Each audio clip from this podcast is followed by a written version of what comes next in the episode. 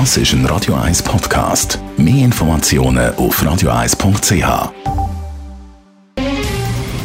Der Finanztag auf Radio 1. Verstehen, was Menschen und den Markt bewegt. In Zusammenarbeit mit der Zürcher Privatbank Merki Baumann.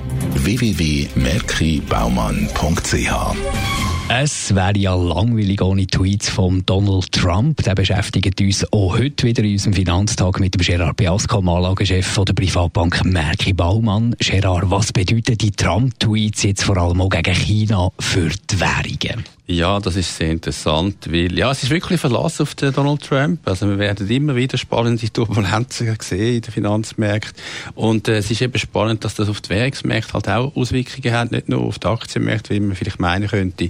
Es ist ja für China eigentlich nicht so schwierig. Jedes Mal wo er halt Zölle erhöht, jetzt hat er sie wieder 5% erhöht, kann China natürlich darauf zurückgreifen, dass sie die Währung, die sie ja kontrollieren, einfach ein bisschen schwächer werden lassen. Und ich glaube, 5% ähm, höhere Preise über höhere Zölle für China wird bedeuten, dass äh, China halt die, äh, ihre Währung werden äh, bis zu 5% auch wieder schwächer werden lassen und so das dann können kompensieren. Es ist ja von Trump nicht nur die Währung betroffen, sondern auch die Aktien. Wie machen sich die Tweets dort bemerkbar? Vor allem für die Aktiensektoren. Ich glaube, für den Aktienmarkt selber äh, wird sich am Schluss äh, eine Bandbreite, eine sogenannte Trading Range entwickeln, also von oben gegen unten durch ähm, Wirtschaftsabschwächung über Zollerhöhung, über den Handelsstreit und dann von unten gegen durch Konjunkturstimulierung. Aber für die Aktienmärkte ist es sehr spannend, nicht nur generell für den Markt zu schauen, sondern die Sektoren jetzt anzuschauen.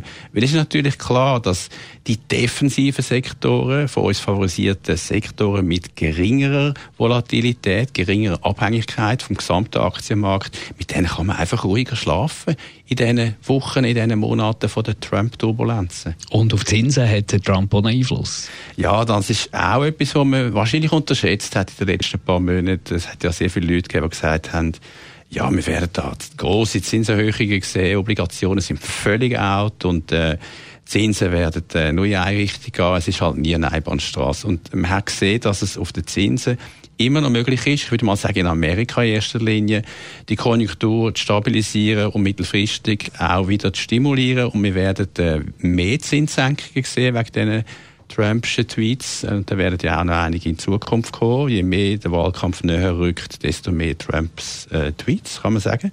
Und desto mehr äh, werden Zinssenkungen gepreist werden. Also, unsere Empfehlung insgesamt ist, Diversifikation ist Trumpf bei diesen Tweets. Man muss diversifizieren, auch mit Rohstoff wie Gold, wie man sieht, auch mit defensiven Aktiensektoren. Aktienmarkt nicht vergessen, nicht abschreiben, nicht auf Panik machen und auch eben mit Obligationen. Und dort sind Favoriten Unternehmensobligationen von guter Qualität. Einschätzungen von Gerard Piasco, Anlagechef der Privatbank Merki Baumann.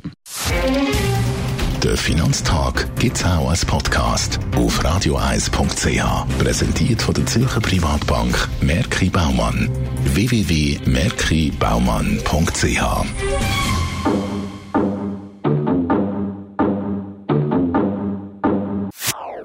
Das ist ein Radio 1 Podcast. Mehr Informationen auf radioeis.ch.